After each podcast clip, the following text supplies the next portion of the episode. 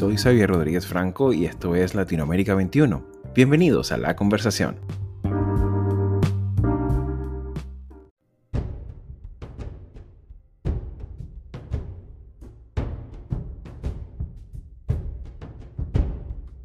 Elecciones y represión en Nicaragua develan parte de la naturaleza contradictoria que tiene la política en esta nación centroamericana un régimen sandinista con un largo historial de resistencia política, pero que en la actualidad, con tal de permanecer en el poder, está dispuesto a ir más allá de la propia democracia, la justicia y los derechos humanos.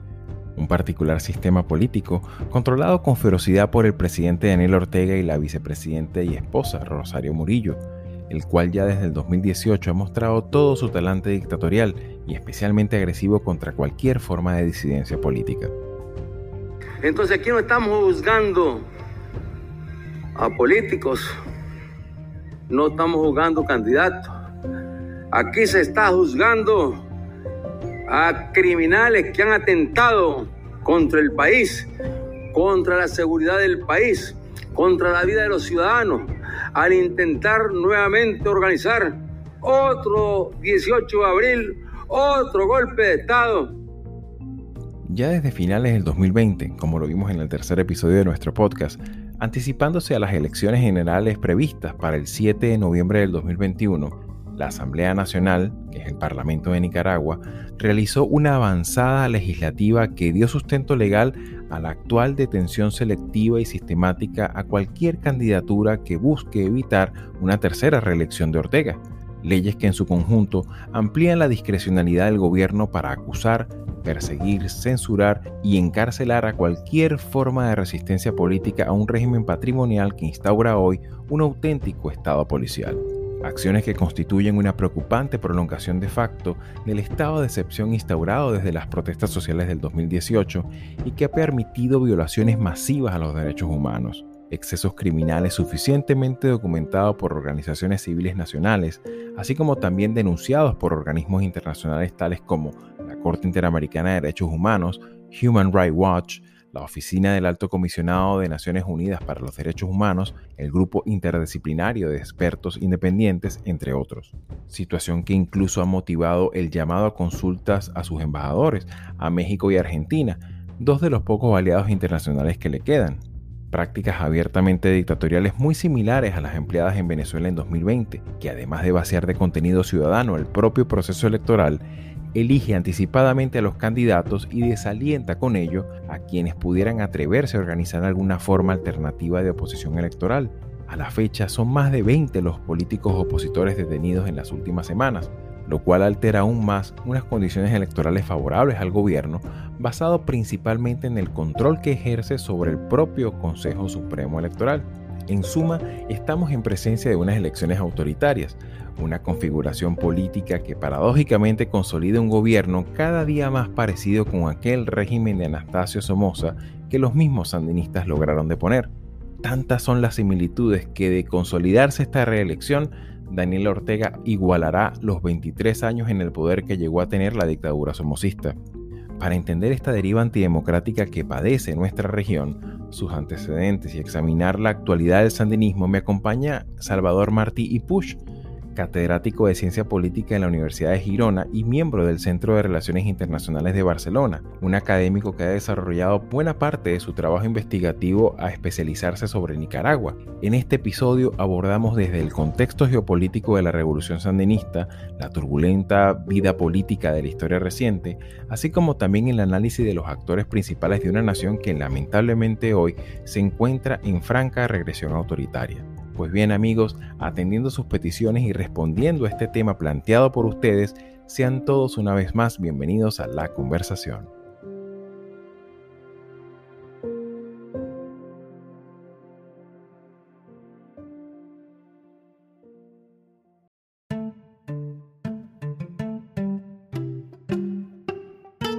Pues bien, queridos amigos, una vez más, muchísimas gracias por estar allí y por compartir nuestro trabajo en las redes. En esta ocasión nos toca volver nuevamente a esa nación tan querida de Centroamérica como lo es Nicaragua. Y para ello nos acompaña un profesor y amigo de la casa, el profesor Salvador Martí y Push. Bienvenido a Latinoamérica 21, profesor. Bienvenido, gracias. Pues bien, para arrancar, profesor, un poco el ejercicio de poner en, contexto a nuestra audiencia, ¿qué elementos deberíamos tocar y, y tener en cuenta para eh, a la hora de, poder examinar en términos de antecedentes cercanos y conocer un poco los actores que tienen presencia e incidencia en la Nicaragua de hoy? La Nicaragua de hoy en 2021 ha cambiado muchísimo de hace una, dos, tres, cuatro décadas. Obviamente ha cambiado muchísimo desde la revolución sandinista de los años 80, ¿verdad? Sin embargo, alguno de los actores permanece. Uh, como mínimo permanecen nominalmente y a veces incluso personal y físicamente. Si hoy miramos los apellidos de las personas que están presentes en la arena, vemos que aparece Ortega, la familia Ortega, que aparece el apellido Chamorro, con Cristiana Chamorro, que hoy está presa en su casa, pero también su hermano, Carlos Fernando Chamorro. Los dos son hijos de Violeta Chamorro, quien ganó las elecciones del año 90 contra todo pronóstico y que a, su vez ella era viuda de Pedro Joaquín Chamorro, que es un periodista asesinado por Somoza. También encontramos a personajes como Arturo Cruz, que hoy está preso y que él fue en algún momento una persona importante en la política nicaragüense, vinculada a la contra, luego vinculado al gobierno de Violeta Chamorro, luego vinculado a Daniel Ortega, hoy en contra. Por lo tanto, pareciera que hay elementos de continuidad a nivel personal. Sin embargo, ni el Frente Sandinista es lo que era, ni las instituciones son lo que son. Por lo tanto, podemos decir que hay una gran continuidad respecto a las élites políticas, sus apellidos, sus personas, pero grandes transformaciones en lo que representa cada una de ellas y sus intereses. Claro, aquí llama mucho la atención porque eh, si uno examina la historia reciente, la historia contemporánea de buena parte de, las naciones centroamericanas, es habitual el, tema de la patrimonialización del, poder y tener esa perspectiva también muy, muy hacia los, a, las familias, a, la, ascendencia familiar en la presencia política, es como una constante que uno ve de alguna manera eh, presente en, Centroamérica. Pero en el caso particular de, Nicaragua, profesor, eh, estima usted que, por ejemplo, se ha tenido como ese patrón también presente ya ahora en esta, en esta deriva que ha dado y este, y este viraje eh, que, ha, tomado el, el, Frente Sandinista de Liberación Nacional? Me gustaría responder de, en, en dos direcciones. Primero, creo que en todo el mundo hay una tendencia de los poderosos de patrimonializar el poder y además de cooptar el poder a través de redes familiares y de confianza. Eso ocurre en todo el mundo, ocurre en Estados Unidos, ocurre en España. La diferencia es qué tan institucionalizado y qué tan poderoso es un Estado. Es decir, si un Estado, si la política está institucionalizada, si hay balances, si hay contrapesos, si hay capacidad de denunciar, esta tendencia natural, digamos, se modera. ¿Cuál es el problema de los países centroamericanos? Que estamos hablando de estados débiles, estamos hablando de poca capacidad de ejercer controles, contrapesos y además eh, estamos hablando de culturas políticas basadas en la desconfianza, el clientelismo y el patronazo. Por lo tanto, en América Central es más plausible que aparezcan dinastías y dentro de ellas Centroamérica sabemos que tiene una historia importante de caudillos familiaristas en el poder. ¿no? Los fue Somoza y pareciera que actualmente Daniel Ortega está creando junto con su esposa una especie de régimen que es patriarcal patrimonial y familiar. Por lo tanto, reproduce todo aquello que el año 80 la revolución sandinista quiso quebrar y es, paradójico porque también es un poco, si hacemos una, una revisión de lo que ha ocurrido en El Salvador de los últimos años, pues también hay como esa, esa presencia, ese patrón, ¿no? De, hacer del nepotismo también un estilo de, de, gobierno. Ahora bien, profesor, en el caso de la Nicaragua contemporánea, vemos que de alguna manera al principio había, hubo como una simpatía, una cercanía con lo que usted denomina como el gran capital nacional. Esa cercanía que en su momento rindió, tuvo un, un, un margen de estabilidad actualidad, al sistema político nicaragüense, ¿cuáles han sido los elementos en los que, por una parte, ha habido una ruptura importante de, esa alianza, pero de alguna manera, ¿qué formas ha adoptado en el, en el Nicaragua de hoy? Perdona, me estás preguntando sobre la diferencia entre lo que ocurre hoy y lo que, ocurre, lo que ocurrió en 2007 y 2008, en la primera década de, Ortega. Correcto. Correcto. Han cambiado algunas cosas, ¿no? Pero antes debería de señalar que cuando llega Ortega al poder en 2007, Daniel Ortega tiene totalmente cooptado y controlado el partido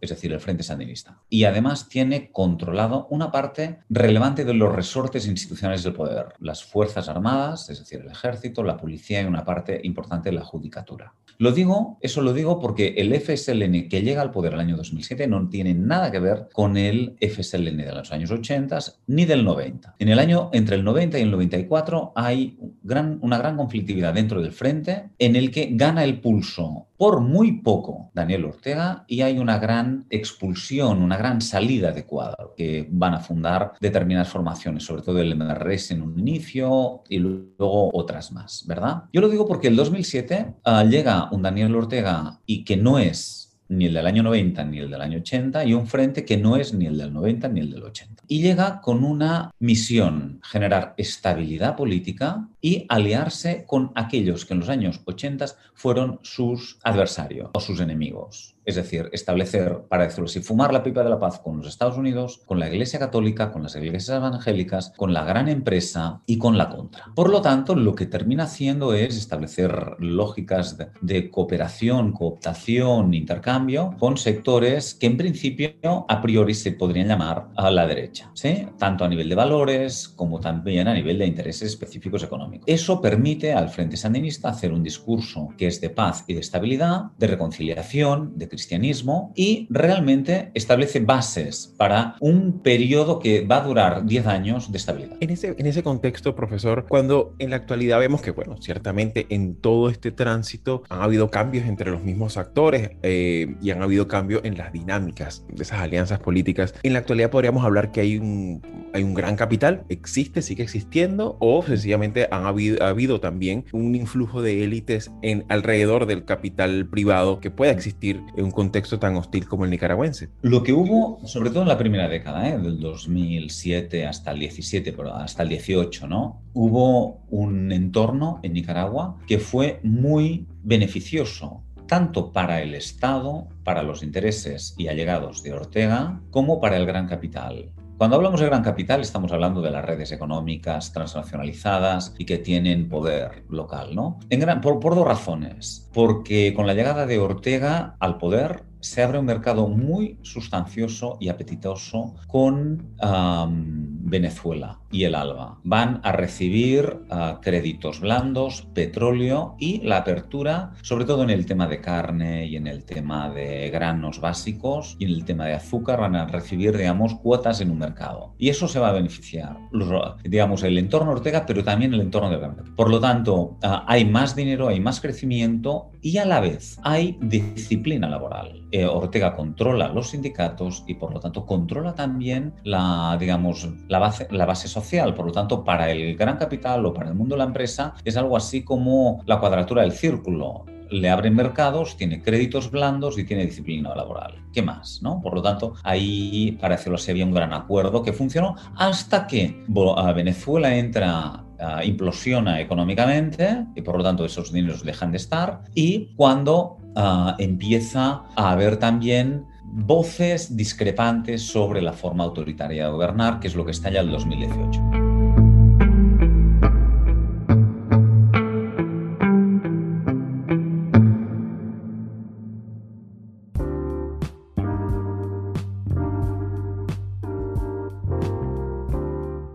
Latinoamérica 21 es un medio independiente y plural comprometido con la democracia y la libertad de expresión, que produce textos de análisis y opinión escritos por expertos sobre temas políticos, económicos y sociales de América Latina.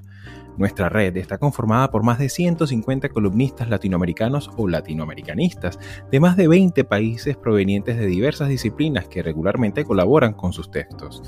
El contenido de Latinoamérica 21 es publicado en nuestra web en español, portugués e inglés y en diferentes secciones de una red que incluye a 16 de los principales periódicos de la región.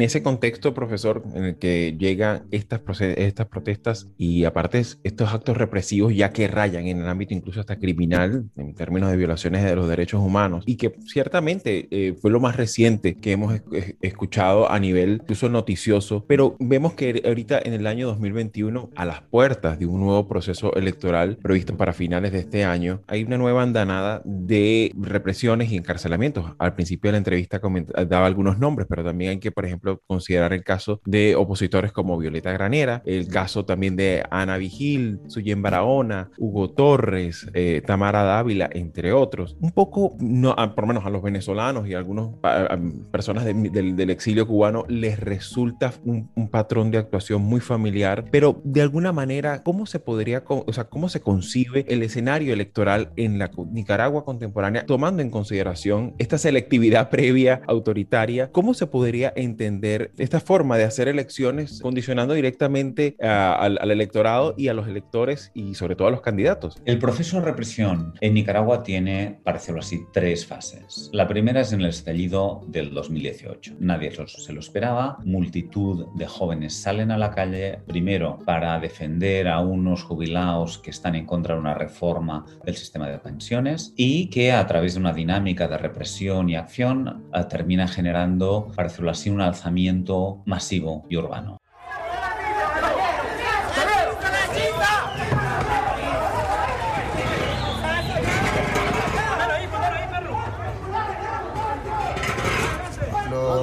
estudiantes comenzaron a hacerlo, a apoyar a los, a, los, a los viejitos, a los pensionados de acá de Nicaragua. Fue una causa justa. Vinieron los antimotines y comenzaron a agredir a los estudiantes. Frente a ello, el gobierno va a reprimir de forma masiva, a través de la policía y a través de paramilitares. Aún hoy hay 120 presos de ese periodo, la mayor parte estudiantes y jóvenes, y también hay alrededor de 320 muertos. Esta es la primera fase de la represión que es extensiva y masiva. Luego viene la pandemia, la COVID, en la que el gobierno de Nicaragua hace una gestión, para decirlo así, entre surrealista y pésima, porque al inicio la niega, a posteriori termina diciendo algún tipo de de barbaridad, como que el virus es burgués, y luego hace algún tipo de medida poco. El anuncio de Nicaragua de sus primeros dos casos de contagio y ningún fallecido por coronavirus ha hecho que los nicaragüenses se vean obligados a tomar precauciones para detener su propagación.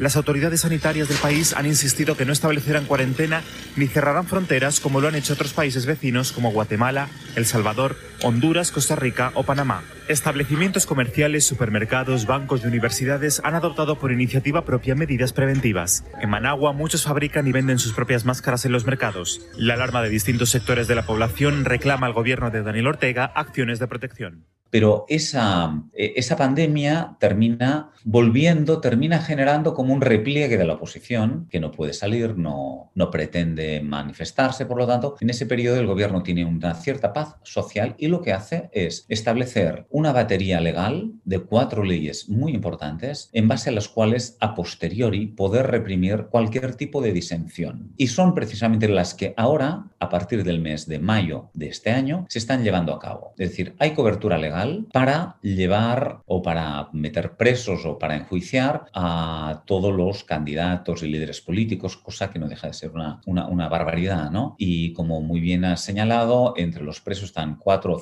son cinco candidatos presidenciales ya, unos 14, 15 líderes, entre, entre ellos algunos guerrilleros, exguerrilleros que eran muy connotados, como Torres o como Dora María Tellez, y hoy, y aún no ha terminado, porque ayer creo que hubo allanamiento a casa de dos periodistas, por lo tanto, lo que podemos decir hay una fase de represión masiva, una de elaboración de una batería legal, no digamos de leyes, para actuar hoy, en la tercera fase, con represión selectiva. Recordamos a nuestra audiencia que en el segundo episodio hicimos una entrevista a Wendy Flores, que ella es activista, vive en el exilio, activista eh, que trabaja esta dinámica desde la perspectiva de los derechos humanos. Y ella en su, en su testimonio comentaba incluso que esta arquitectura legal también llega e incluye a las ONG ONGs eh, las, acusa como eh, agentes de, agentes externos, agentes que pueden promover focos de subversión a lo largo y ancho de, Nicaragua y de alguna manera nos planteaba que esto ciertamente va a ir percolando a la misma organización ciudadana. En el caso nicaragüense de hoy, profesor Salvador, ¿en qué contexto el activismo ciudadano, el activismo de alguna manera que ya no sea parte pues, de, la, de la esfera pública, la esfera política, sino también de la, de la ciudadanía organizada. ¿Qué papel tiene ahorita en este contexto tan, tan aseado que describe? La, la, pregunta más honesta es no sé. Es decir, no sé y probablemente sepa mucho más la persona que entrevistaste anteriormente. La gente que conozco que vive ahí dice que básicamente tiene miedo, que no es el clima de euforia del año 2018, sino es un clima de repliegue y de miedo y de resistencia. Muchos jóvenes están en el exilio y como saben están interviniendo pues a periodistas y también a ONGs. Por lo tanto, sí hay muchísima gente que está luchando anónimamente y de forma, digamos, discreta desde sus entornos, pero la cuestión es que a día de hoy es un espacio hostil para el activismo. Y ya para finalizar, profesor, y de verdad muchísimas gracias por su tiempo, un poco de cara al futuro, sé que hay muchísima incertidumbre, incluso hasta para el mismo gobierno, si esto va a seguir siéndole funcional, no tan solo para mantener el poder, sino que sea algo sostenible en el tiempo, un poco para examinar en estas condiciones que ya hemos descrito, ¿no? en las que se realizan estas elecciones, qué se podría hacer a nivel de la comunidad internacional, qué podría eventualmente, qué papel podría cumplir eh, quizás también la intelectualidad. Vemos que en muchas ocasiones el, el tema Nicaragua no, no, no, ha gozado ni siquiera de mucha presencia en los medios de comunicación, no, no ha gozado de mucha presencia, por ejemplo, en algunas ponencias, en, en algunos simposios a nivel internacional. ¿Qué podría realizarse, sobre todo de cara a elevar un poco y visibilizar la, el, el, padecimiento, sobre todo eh, cifrado en términos de derechos humanos, profesor? La verdad es que hay dos cuestiones. Una es cómo incidir en la visibilidad de lo que está ocurriendo. Yo creo que, que, en muchos medios y a nivel internacional sí hay bastante, bastante información. Por lo tanto, yo creo que a pesar de la voluntad del régimen uh, de Ortega, se está difundiendo muchísimo lo que está aconteciendo en el país, un país tan chiquito, digamos, en el mundo global está apareciendo en la prensa, por lo tanto yo creo que sí hay. La otra historia es qué se puede hacer. Bueno, las, sabemos que el, la Unión Europea, el Parlamento o la OEA han llevado a cabo determinadas declaraciones. También en el caso de Estados Unidos, uh, la administración está tomando algunas medidas. Lo que yo no sé es qué tan efectiva es la presión internacional de estas organizaciones, porque a veces apelan al nacionalismo, ¿no? Va de caras a, a, los gobiernos locales, pues esto es un, digamos, casi es una bandera, es un hito, ¿no? Porque cuando las organizaciones internacionales le atacan a uno, uno siempre saca la bandera nacional y antiimperialista, por lo tanto, la efectividad de estas medidas no sé cuáles son. Uh, sí creo que es muy importante la difusión de lo que está aconteciendo y yo creo que también en el caso de Nicaragua, como ha habido una red de solidaridad tan amplia a lo largo de los años, esa misma red en general está transmitiendo lo que está sucediendo, ¿no? sobre todo para los más jóvenes. ¿no? Dicho eso, el desenlace no sabemos cuál va a ser. ¿no? A corto plazo parece que Ortega tiene las de ganar, a medio plazo yo no lo tengo tan claro, porque un régimen patrimonial, familiar y represivo es difícil que se mantenga en el poder. ¿no? Muchísimas gracias, profesor, por su tiempo, sus apreciaciones y su apreciación calificada sobre un país que ciertamente es necesario entenderlo en su contexto, con, tomando en consideración sus antecedentes y sobre todo eh, que no se podría entender muy bien esa, esa, esa imagen que se tiene sobre la Centroamérica de hoy si no podemos incorporar, aunque sea con un tono un poco nostálgico de lo que quisiéramos muchos latinoamericanos de lo que es la Nicaragua de hoy. Así que muchísimas gracias por su participación, profesor. Muchísimas gracias a todos vosotros y os felicito por el esfuerzo que estáis haciendo en Latinoamérica 21. Gracias.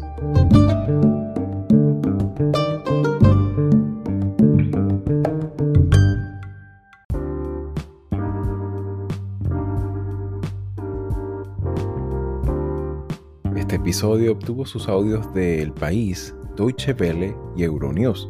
La musicalización fue posible gracias a Blue Dot Sessions y el extraordinario trabajo de Carolina Marins. Yo soy Xavier Rodríguez Franco y nos escuchamos la próxima semana.